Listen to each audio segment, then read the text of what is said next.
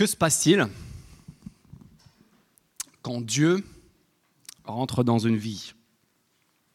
Qu'est-ce qui se passe lorsque l'influence de Dieu commence à se répandre et à se ressentir au sein d'une communauté, au sein d'un groupe, par exemple le nôtre? La réponse trouve dans le serment qu'on est en train d'étudier en ce moment, le serment sur la montagne, un enseignement phare de Jésus de Nazareth qui se trouve dans l'évangile de Matthieu, les chapitres 5, 6 et 7. Et Jésus nous montre pas juste ce qui change lorsque son influence se fait sentir, lorsque son règne s'étend, il nous permet aussi de faire le point sur nous-mêmes.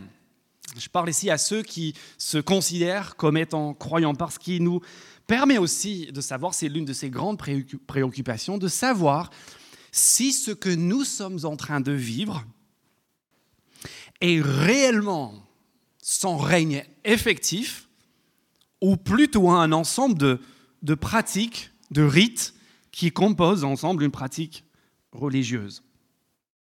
Et il commence avec ce qu'on appelle les béatitudes. Agnès nous en a lu six là, euh, c'est dans le chapitre 5, donc des versets 3 à 8. Et ces béatitudes, comme je l'ai répété plusieurs fois maintenant, sont un petit peu l'ADN de ceux qui habitent et qui occupent ce royaume. Ce sont les valeurs phares qui se manifestent et qui se voient lorsque Jésus prend le contrôle d'une vie, prend le contrôle d'un groupe, d'une communauté. Et comme je l'ai dit plusieurs fois, on a huit fois heureux ceux qui, enfin, font preuve de bonté, euh, etc., ont faim et soif de justice. Et Jésus n'est pas en train de nous parler de huit profils différents. Pas en train de dire il y en a qui sont comme ça, d'autres qui sont comme ça. Il est en train de parler en fait de huit facettes, huit traits de caractère d'un seul et même profil. Il n'est pas en train de nous parler de huit phases de vie, huit chapitres de vie par lesquels on pourrait passer. Il est en train de nous parler d'un état permanent de tous ceux qui reconnaissent Jésus comme leur roi, comme leur maître, comme leur seigneur. Il n'est pas en train de nous présenter un choix. Vous avez huit traits de caractère, huit caractéristiques, et vous pouvez choisir. Vous avez le droit à trois. C'est pas quand vous allez acheter une glace, vous pouvez en choisir trois. Non, non, on s'attend à ce que Jésus s'attend à ce que l'ensemble de ces traits de caractère se voient chez ceux qui sont sous son influence. Et juste pour récapituler, on a vu les trois premières béatitudes que vous avez. Je vous invite à aller, regarder avec moi les versets 3, 4 et 5, qui sont trois euh, prérequis pour avoir accès à Dieu, pour avoir accès à son règne. Et ce sont trois changements de regard. Trois changements de regard sur soi, sur ses problèmes, sur son péché et sur ses prétentions. Regardez d'abord, changer de regard sur ses problèmes. Heureux ceux qui reconnaissent leur pauvreté spirituelle. Jésus dit d'abord, pour rentrer dans son homme, il faut faire vivre cette révolution qui consiste à dire, en fait, je n'ai pas la solution. Je ne suis pas riche, je suis pauvre. Et mes problèmes, le problème derrière tous mes problèmes dans le fond, ce n'est pas un problème matériel, social, psychologique, c'est un problème spirituel. Changer de regard sur ces problèmes. Ensuite, il nous parlait de changer de regard sur notre péché.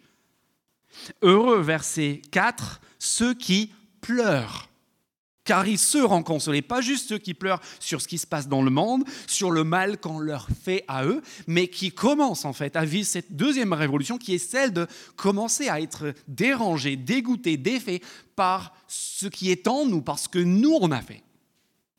Et troisième changement de regard, après les problèmes, après notre péché, changer de regard aussi sur soi s'agissant de nos prétentions. Et on parlait la semaine dernière du verset 5, Heureux ceux qui sont doux, on pourrait traduire humbles, c'est-à-dire ceux qui revoient à la baisse leurs prétentions personnelles. Et puis après ces trois changements de regard sur soi, nous avons dans les béatitudes 4, 5 et 6, qui se trouvent au verset 6, 7 et 8, nous avons trois cadeaux, trois dons existentiels que Dieu il nous fait en Christ lorsqu'on place notre confiance en lui.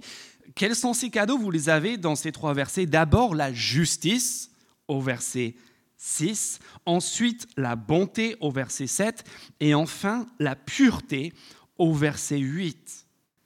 Et ce que Jésus nous montre, c'est que lorsque nous recevons ces choses de Dieu, cela produit un changement en nous, en sorte que par la suite, nous commençons à produire, on, reçoit le cadeau existentiel, et cela mène en fait à un changement d'éthique, un changement de comportement. Je vous donne pour rappel l'exemple de la semaine dernière. Heureux ceux qui ont faim et soif de la justice, car ils seront rassasiés. On a vu la semaine dernière que la justice, c'est ce que nous on appelle en français courant l'approbation la légitimité. C'est tout ce que vous et moi nous faisons à longueur de journée pour nous rassurer qu'on est une bonne personne, qu'on fait le poids. C'est pour, que, les gens nous renvoient et peut-être que le ciel nous renvoie un verdict positif sur nous. Donc je travaille pour me justifier. Je suis gentil avec l'autre pour me justifier. Je, demande à l'argent de me justifier. Je demande à mon apparence physique de me justifier. Vous comprenez? Et Jésus dit au verset 5, dit, heureux ceux qui ont la dalle de la justice, parce qu'ils ont essayé toutes ces méthodes-là. Ils, ont passé peut-être des années à, courir après cette paix intérieure, ce sentiment de légitimité, cette approbation absolue. Jésus, heureux ceux qui, qui, après avoir couru après tout cela, reconnaissent qu'en fait, ils ont toujours faim, ils ont toujours la dalle, c'est jamais assez et donc qui reçoivent ce que Jésus-Christ est venu offrir à tous ceux qui placent leur confiance en lui, c'est-à-dire sa justice. Pas juste quelques likes sur Facebook, pas, juste un, rapport euh, euh, euh, favorable de, son supérieur ou de son prof, mais, mais l'approbation du créateur de l'univers, du maître de l'univers, s'il vous plaît. Et à partir du moment que, tu sais que tu as cette approbation-là, que tu n'as plus à la gagner, à te justifier toi-même, qu'est-ce qui se passe? Bah Là, tu as faim et soif de la justice, mais autrement. Pas pour te justifier, mais pour produire et refléter la justice de celui qui t'a justifié euh, à la base à travers le salut.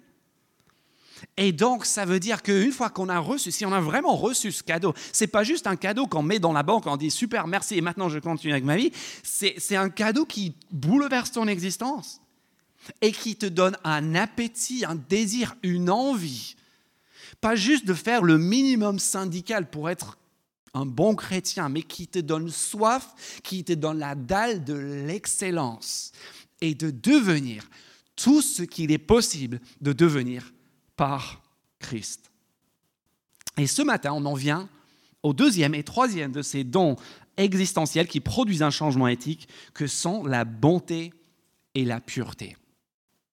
Allons-y donc pour la bonté. Ça se trouve où? Ça se trouve au verset 7. Jésus dit, Heureux ceux qui font preuve de bonté, ou la vieille version de la colombe dit, Heureux ceux qui font preuve de miséricorde. C'est peut-être une meilleure traduction, car on aura de la bonté ou de la miséricorde pour eux. Et on voit ici que nous sommes en train, on a intitulé cette série le, serment qui a changé le monde, parce que en effet, cette valeur qui est une valeur, une valeur particulière au christianisme, c'est celle de la, de la miséricorde, de la bonté.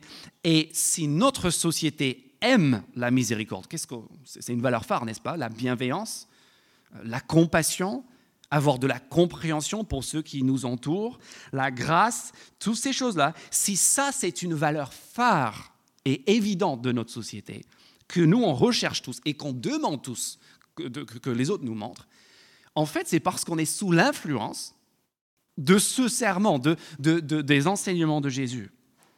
Alors qui, qui est-ce que ça peut concerner, cette béatitude? Heureux ceux qui font preuve de bonté. Heureux les miséricordieux. qui est visé par cette béatitude Évidemment, les gens durs, les gens impitoyables, les gens méchants, ceux qui, qui malmènent tous ceux de leur entourage. Et donc, une fois de plus, on lit cette béatitude et on se dit, mais c'est pas moi. Sauf que moi, je vous ai rendu un service. Moi, j'ai passé un peu, je suis payé pour ça en fait. J'ai passé un, peu de temps à réfléchir Pas à votre place, mais peut-être pour vous montrer un chemin. Et vous savez ce que j'ai découvert en, étudiant, en, m'examinant face à cette, cette, béatitude, cette, annonce de bonheur pour les miséricordieux J'ai découvert, et pardonnez-moi si vous êtes là depuis 10 ans et enfin il a compris, j'ai découvert, j'ai découvert que je suis singulièrement euh, manquant en matière de miséricorde et de compassion et de grâce. En fait, j'ai découvert que je suis un rouleau compresseur de compétition. Et je vais vous parler de comment je suis arrivé à cette conclusion, pas juste pour faire ma thérapie de groupe, mais je vais vous en parler parce que je soupçonne, je soupçonne en fait qu'il y a dans le fond de chacun de nos cœurs un tout petit rouleau compresseur aussi. Et selon les opportunités et notre station sociale, on, on, donne plus ou moins de champ, on nous laisse plus ou moins de champ à ce rouleau compresseur. Comment est-ce qu'on sait qu'on est un rouleau compresseur?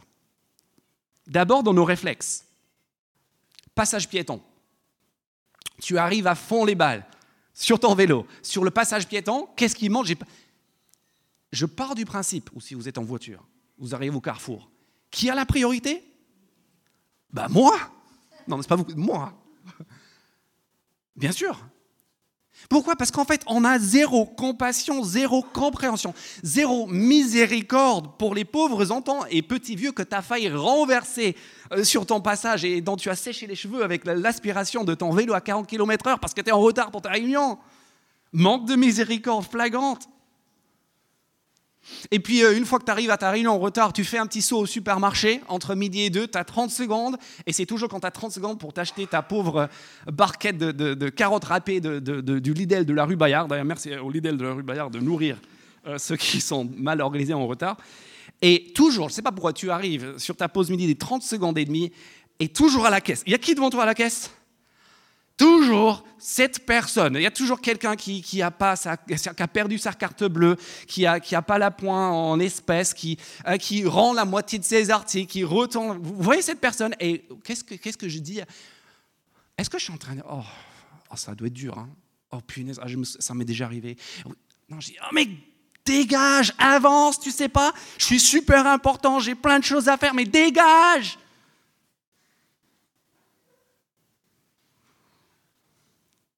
Quand je dis aux autres, j'ai pas le temps. Des fois, c'est objectivement vrai, mais des fois, c'est que je n'ai pas envie de le prendre. Parce qu'en fait, leur problème ne m'intéresse pas des masses. Ou quand, j'ai juste envie de dire à quelqu'un, ah, vas-y, ça va aller, ça va aller. Parce que ça ne m'intéresse pas vraiment de les écouter, vraiment de comprendre leurs problèmes, ce qu'ils sont en train de vivre. Ou vous savez, c'est ce moment où vous êtes en échange avec d'autres en groupe, au travail ou euh, à la fac ou autre. Et tel ou tel sujet vient sur la table.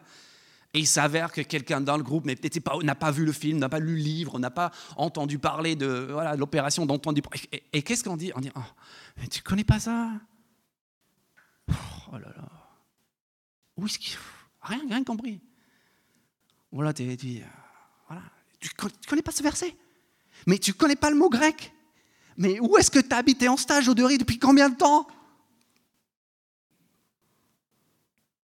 Mais il n'y a pas juste mes réflexes, il y a aussi mon regard. Et en particulier mon regard sur des gens qui sont en galère. Et si vous circulez en ville, la misère, vous, ne pouvez pas... on se programme pour essayer de ne pas la voir, mais elle est là. Et qu'est-ce, je ne sais pas si c'est que moi, mais des fois, tu marches dans la rue et tu vois ces gens qui sont au bout de leur existence. Et tu as comme un petit tremblement intérieur. Et qu'est-ce qu'on se dit? Moi, je me dis, heureusement. Heureusement que moi, je ne suis pas comme ça. Et, euh, et je me dis même des fois, euh, inconsciemment, je me dis, jamais, jamais, jamais, jamais. Il y, a un écart, il y a une différence, il y a, une différence intrinsèque de nature entre moi et cette personne-là. Et on se retrouve des fois presque à faire la prière du pharisien en Luc 18, et intérieurement, il est en train de se dire, mais je te remercie, Père, Dieu des cieux et de la terre, de ce que je ne suis pas pauvre, étranger, chômeur, obèse, bipolaire, vénère. Et la liste, elle se prolonge. Et tu te dis intérieurement, tu dis en fait, jamais, jamais, jamais ça pourrait m'arriver. Et ces derniers mois, je me suis mis pour la première fois à me dire, en fait, en fait, en vrai, qu'est-ce que j'en sais? Si moi j'avais eu ses parents, si moi j'avais traversé ce que lui il a traversé, si moi j'avais pas les amis et la famille et la formation et toutes ces qu'est-ce que j'en sais que je ne serais pas exactement pareil, voire même pire? Quand on n'est pas capable de faire ce chemin-là, ça montre quoi? Ça montre qu'on n'a pas de miséricorde. On n'a pas de compassion, on n'a pas de compréhension. Et, en même temps, qu'est-ce que je me dis pour me rassurer? Moi, le gros rouleau compresseur, je dis, moi, j'ai pas de problème avec la bonté. Moi, j'ai pas de problème avec la miséricorde. La preuve, c'est que moi, j'ai des ennuis avec personne. Moi, je n'en veux à personne. Mais vraiment. moi, je suis pas comme ces gens qui sont dans leur lit les soirs. Et alors, euh, euh, et tu passes en revue ton propriétaire, et ton prof, et ton collègue. Moi, moi j'en veux, j'en veux à personne. Donc, je n'ai pas de problème avec la bonté, je n'ai pas de problème avec la miséricorde, sauf que le problème, tu sais quoi, c'est quoi le problème? C'est que quand tu es dans un rouleau compresseur, il y a beaucoup de bruit. Le moteur, ça fait beaucoup de bruit. Et donc, ce que tu n'entends pas, ce, ce sont tous les, tous les cris des cadavres que tu viens d'écraser tous les gens qui ont été blessés, écorchés, euh, amputés, qui gisent au sol suite à ton passage.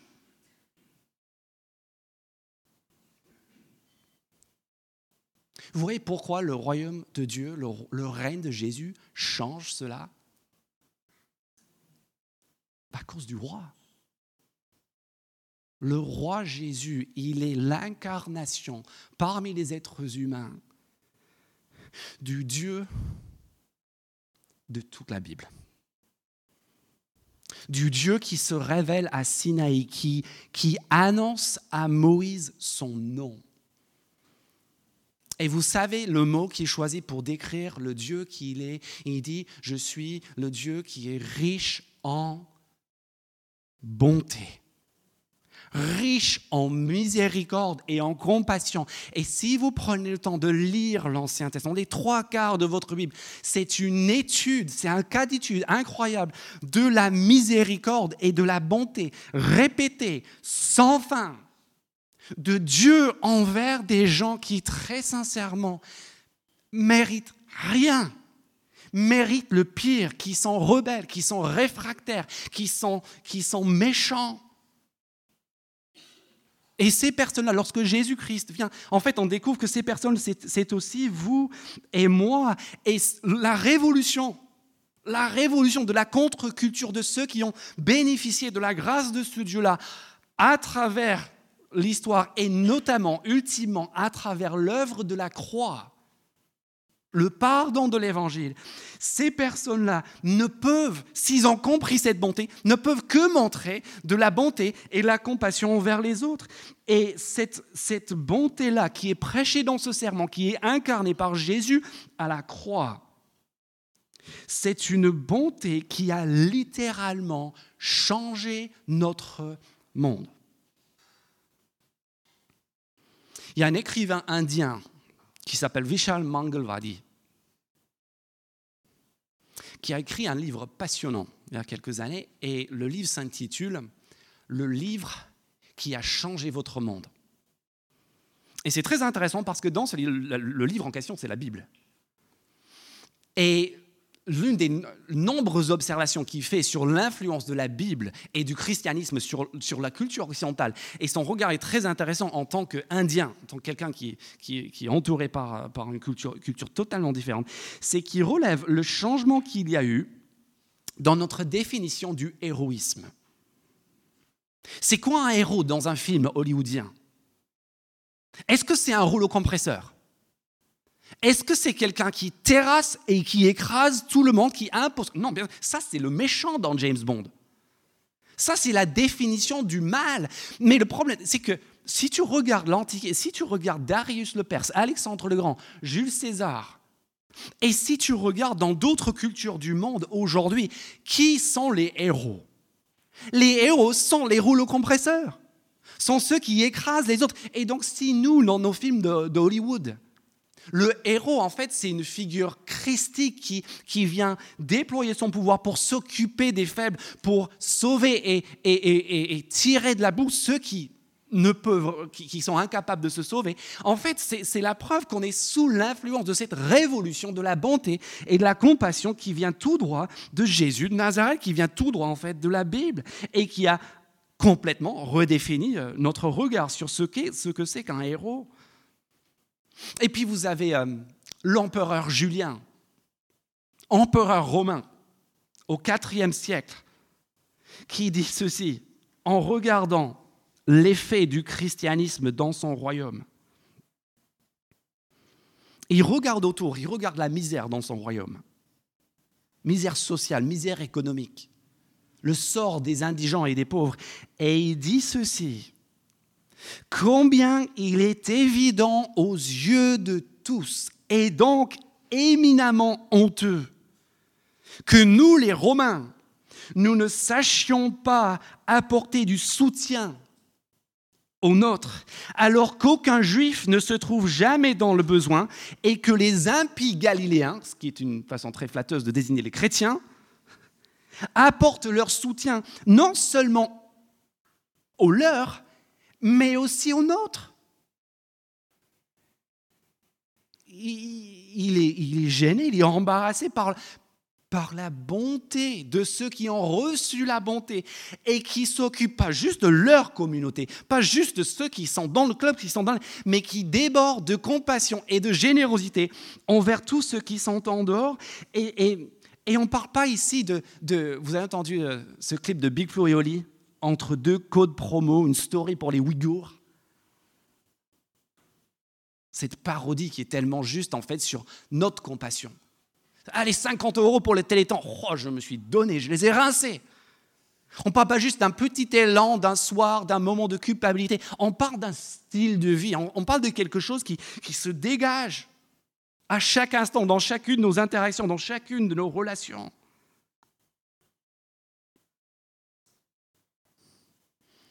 Et ça, c'est quelque chose qui a marqué l'histoire.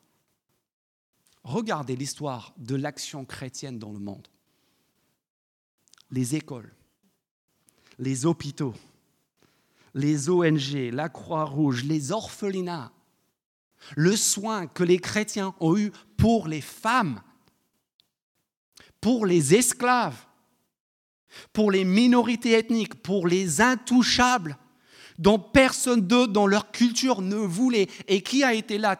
Les chrétiens. Pourquoi? Parce qu'ils ont reçu de la bonté. Comment est-ce qu'ils ne peuvent pas en offrir aux autres? Vous voyez cette bonté proactive qui nous change et qui change notre rapport aux autres et qui change des rouleaux compresseurs en personnes qui ont un vrai soin, un vrai intérêt pour les autres. Mais avant de passer à la pureté, j'aimerais juste dire un dernier truc c'est qu'il y a une autre dimension à la bonté qui tient très à cœur à Jésus dans l'évangile de Matthieu. Et ici, je ne vais pas m'adresser au rouleau compresseur ou au rouleau compresseur qui est en vous, parce que je pense qu'on a tous un peu de rouleau compresseur en nous. Je vais m'adresser ici, et c'est péjoratif pour que vous compreniez, je force le trait, les flocons de neige. Je ne parle pas ici aux offenseurs, je parle ici aux offensés. Parce que nous aussi, nous qui avons été offensés, nous aussi, on a quelque chose à tirer de, ce, principe de la bonté. Et là, tu dis, mais, mais quoi? Mais moi, je suis victime. Moi, j'ai été malmené. Moi, j'ai été. Comment est-ce que moi, je dois recevoir de la bonté de la part des autres? Et toi, tu te dis peut-être, oh, moi, j'ai, moi, j'ai pas de problème avec la miséricorde. Moi, j'ai pas de problème avec la bonté. La preuve, bah, regardez derrière moi, il n'y a, pas de sang, il n'y a pas de cadavre, il n'y a, pas de, corps démembré par le passage de moi, il n'y a, a personne. Moi, je ne fais de mal à personne. Et tu te rassures, mais, mais, en même temps, tu es blessé, tu es rongé il y a de l'amertume. Il y a des gens dans ce monde peut-être même dans cette pièce, à qui tu n'adresses pas la parole. Que tu dis, je ne peux pas le voir, je ne veux pas le voir. Il y a des gens que tu évites. Et qu'est-ce que tu, tu dis Mais c'est pour me protéger. Parce qu'après tout, il y a des choses qui ne se pardonnent pas. Ça, ça, ça ne se pardonne pas. Ou tant que lui là-bas, il ne vient pas ici à quatre pattes en rampant, en me priant de, de lui pardonner avec 300 euros de dommages et intérêts. Il n'est pas question.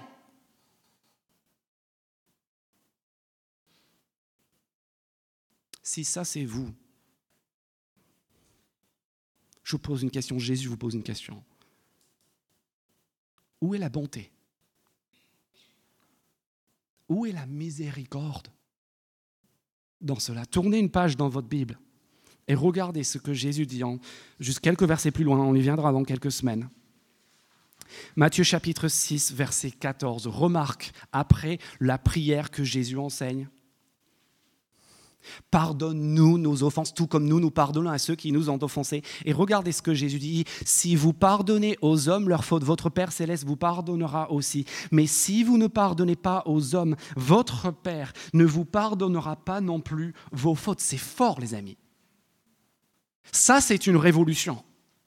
Pardon reçu, pardonné, bonté reçue, miséricorde, miséricorde donnée. C'est pour ça que Jésus raconte une histoire incroyable au chapitre 18. C'est l'histoire d'un homme qui devait une dette incommensurable. Aucune chance de pouvoir la rembourser. Il allait passer sa vie en esclavage ou en prison.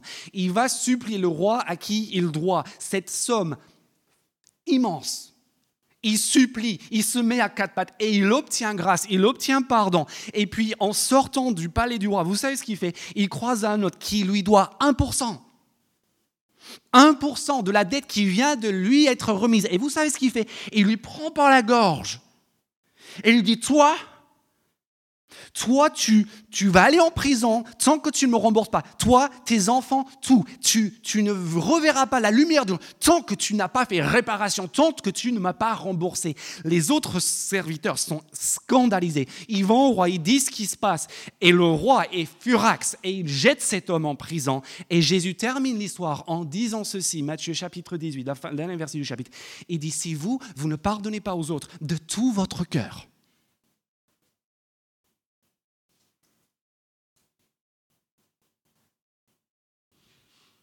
c'est ainsi que votre Père céleste vous traitera.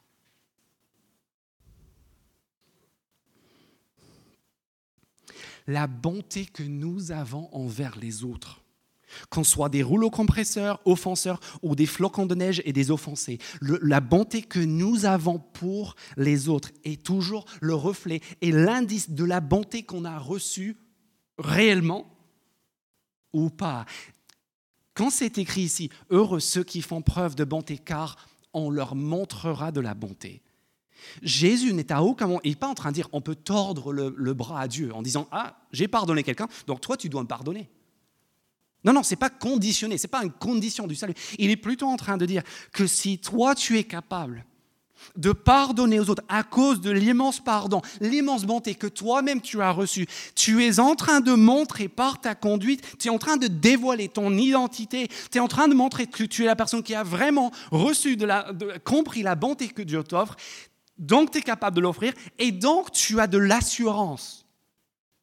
C'est une preuve que cette bonté divine est à l'œuvre en toi et que tu vas un jour la goûter et la recevoir pleinement.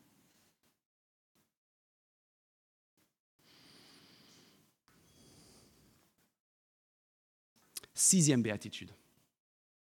Après la bonté, la pureté. Est-ce que vous vous êtes déjà demandé pourquoi on est tellement euh, obsédé par la pureté de l'air? La pureté de l'eau. Pourquoi on veut boire du pur jus au petit déjeuner, rien d'autre. Pourquoi quand on achète un nouvel iPhone ou iPad ou objet connecté, et la première fois qu'il y a quelqu'un qui vient mettre sa, son empreinte sale, ou la première fois qu'il y a une fissure sur l'écran, c'est un traumatisme, n'est-ce pas? C'est une violation de la pureté immaculée de cet objet que tu avais acheté dans un état tellement extra. Ceux qui font le ménage, si on a, c'est qu'on parle à des étudiants et moi, je, j'en ai pas fait beaucoup. Euh, tu sais, quand tu, fais le carrelage et tu es tout content, peut-être une fois par an, c'était le jour. Et ce jour-là, il pleut et il y a des gens qui rentrent ou qui ramènent leurs crampons et, c'est c'est désespérant quand tu mets ta meilleure chemise, ta polo euh, blanche, plus blanche que la neige, et tu te fais inviter à midi, et qu'est-ce qu'ils te servent toujours? Sauce tomate, obligé. Et tu te prends, ou ceux qui sont mariés, garder cette robe sans tache. Pourquoi est-ce qu'on fait des stages de désintox pour le corps, les, les purges coloniques et ce genre de choses? J'ai un ami, peut-être que vous connaissez cet ami, qui systématiquement, il, il arrive jamais sans un, un flacon de gel hydroalcoolique. Première chose. pourquoi tout ce délire? Je vais, vous dire, je vais vous dire pourquoi, parce que c'est parce que nous savons qu'en fait, il y a quelque chose dans notre monde qui tend constamment vers l'impureté, vers la saleté, vers la dégradation. Je vais en reparler dans deux semaines. Et du coup, on a cette soif de pureté. Et ce n'est pas juste une pureté extérieure de nos corps, de nos objets. Il s'agit aussi d'une pureté intérieure, n'est-ce pas? Parce que si je peux vous mettre mal à l'aise pour 30 secondes, vous savez, vous savez, il y a des choses auxquelles vous n'aimez pas repenser dans votre passé. Moi, j'en ai, vous, on en a tous.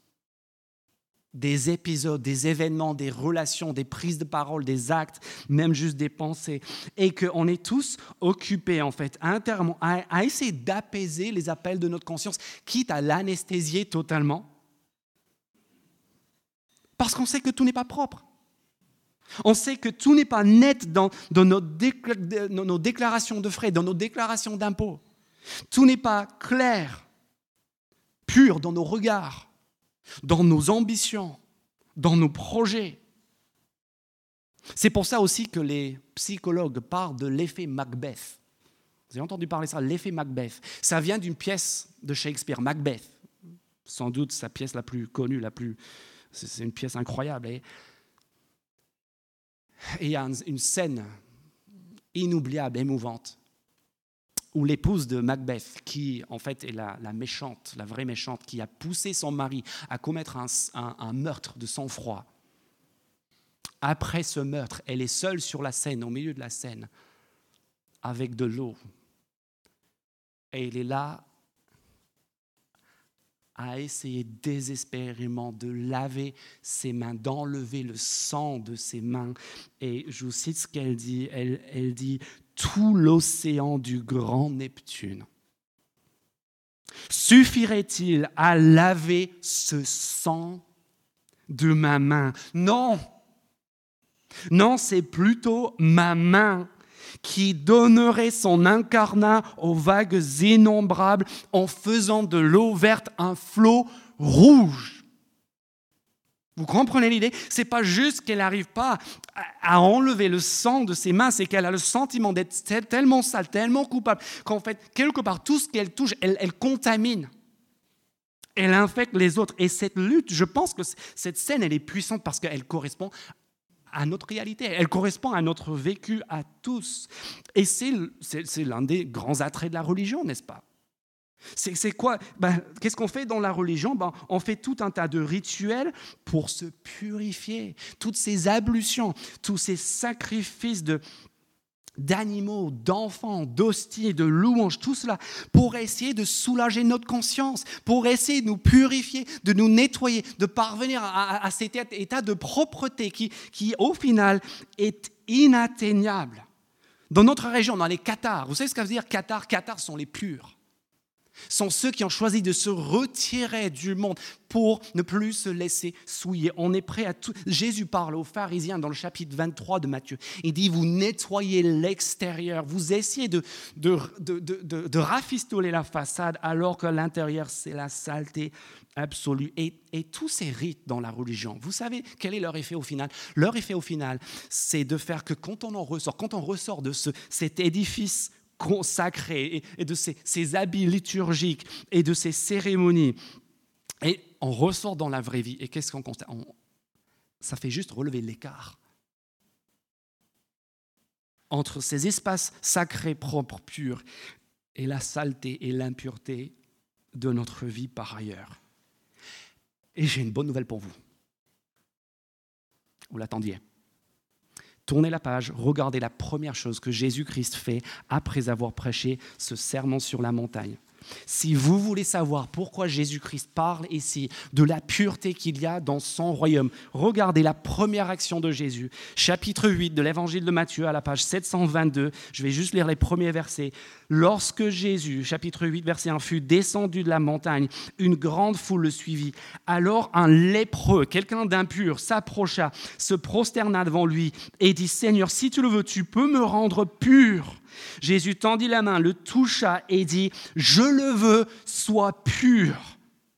Aussitôt, il fut purifié de sa. Puis Jésus dit, fais bien attention de ne en parler à personne, mais va te montrer au prêtre et présente l'offrande que Moïse a prescrite afin que cela leur serve de témoignage. De témoignage de quoi? De témoignage qui sont au chômage au temple de témoignages que les prêtres n'ont plus lieu d'être, parce que tout ce que leur institution, le temple, les sacrifices, pour purifier, pour tout ce que ça avait pour vocation, de, ce que ça avait vocation à réaliser, en fait, mais sans jamais pouvoir être, est là maintenant.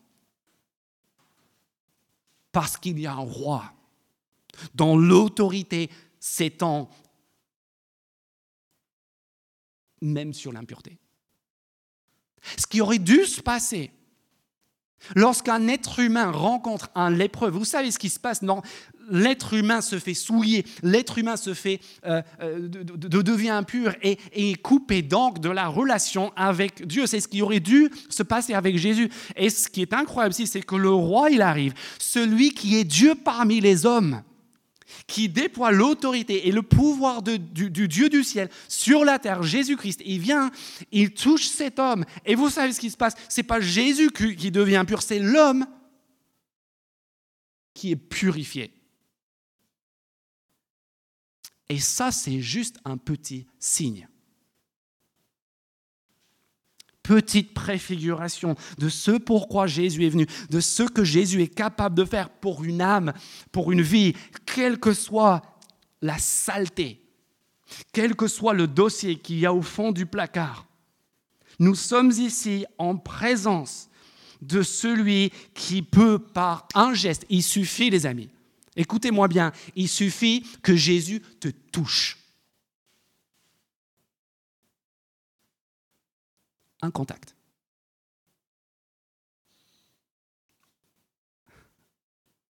Et l'impureté, la saleté, c'est fini.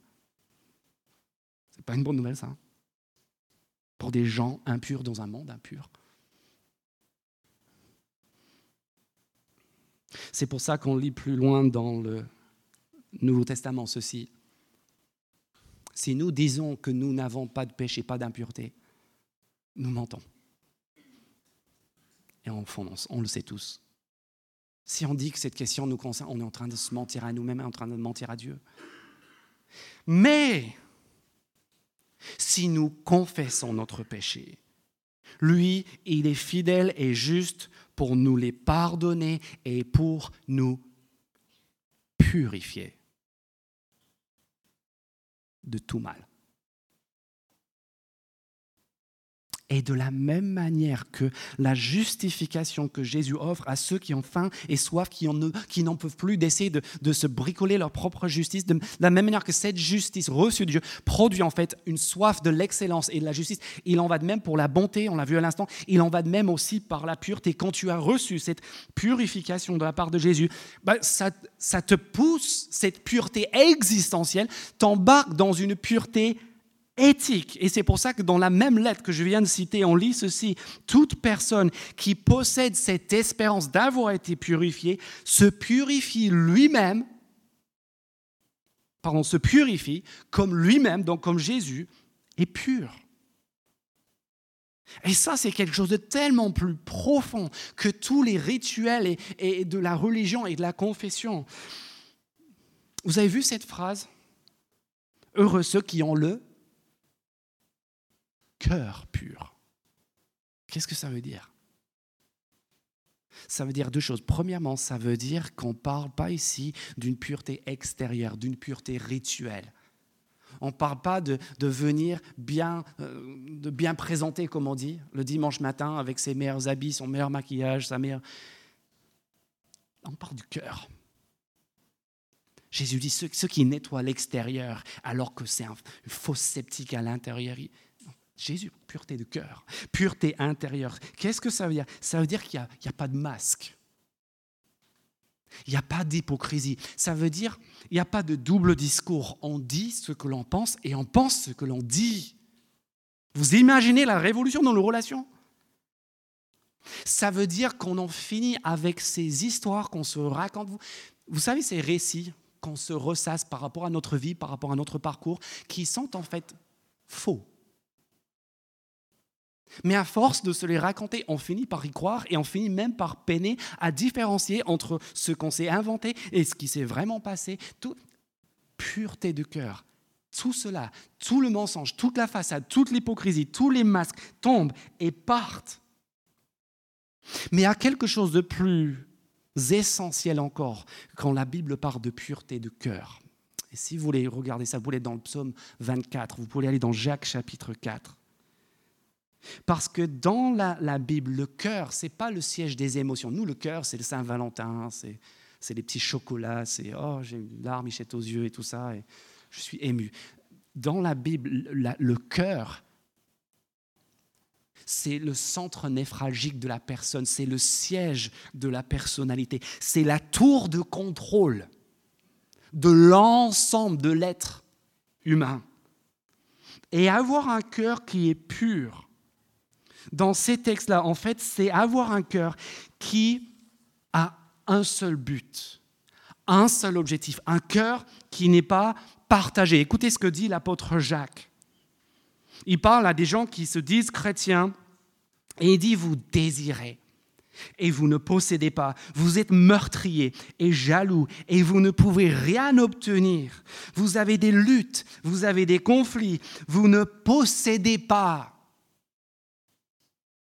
On veut, on veut ramasser. Et il dit, mais vous, vous n'avez rien, vous ne possédez pas. Pourquoi? Parce que vous ne demandez pas à Dieu.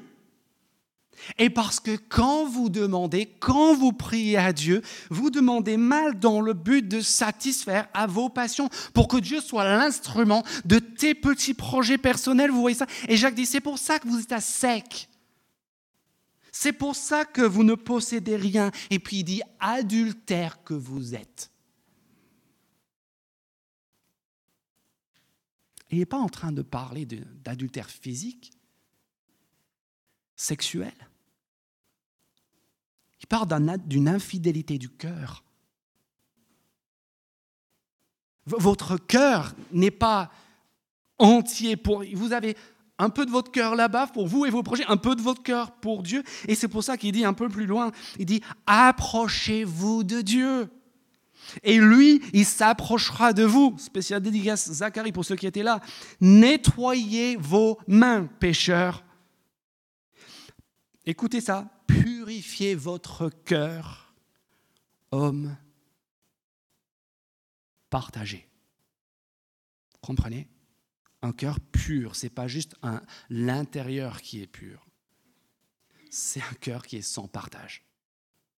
C'est un cœur qui n'est pas tiraillé entre deux chaises, entre deux objectifs, deux projets de vie.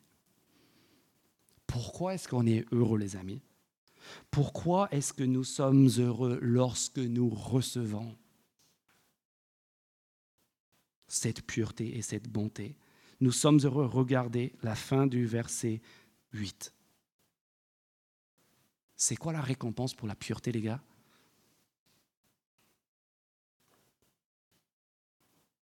Et j'aimerais juste que vous soyez attentifs à votre cœur en cet instant précis. Qu'est-ce que ça vous fait la fin de ce verset? Heureux ceux qui ont le cœur pur, car ils verront Dieu. Deux réactions possibles. Bailler et le frisson. Et c'est notre réaction qui montre en fait si on est, dans la religion ou si on est dans le royaume. Si on entend ça et ça nous fait bailler, c'est possible que c'est pour la simple raison que Dieu, pour nous, sa vocation, c'est de nous procurer ce que l'on veut. C'est une transaction. Je fais ça pour Dieu, lui fait ça pour moi, on est quitte, c'est bon, merci Dieu. Et au revoir. Quand tu viens dans le royaume, ta pureté, le, but, le but suprême, ce n'est pas ce que tu peux obtenir de Dieu. Le but suprême, c'est Dieu lui-même. Qui est d'après tellement d'écrivains, dont Augustin que vous connaissez tous certainement, celui que notre cœur recherche ardemment à travers toutes nos entreprises, à travers tous nos projets, tous nos désirs. Voir Dieu, c'est le plus grand miracle. C'est le miracle du Jardin d'Éden. C'est le miracle du mont Sinaï. C'est le miracle de l'incarnation dont l'apôtre Jean dit, mais nous, nous avons contemplé sa gloire. Et puis les amis, c'est aussi le miracle de la fin. Voyez de quel amour. Le Père nous a aimés pour que nous soyons appelés enfants de Dieu. Et c'est ce que nous sommes. Et ce que nous serons un jour n'a pas encore été révélé, mais nous savons que quand Christ apparaîtra, nous serons semblables à lui. Parce que nous le verrons tel qu'il est. Et celui qui possède cette espérance se purifie, comme lui-même il est pur.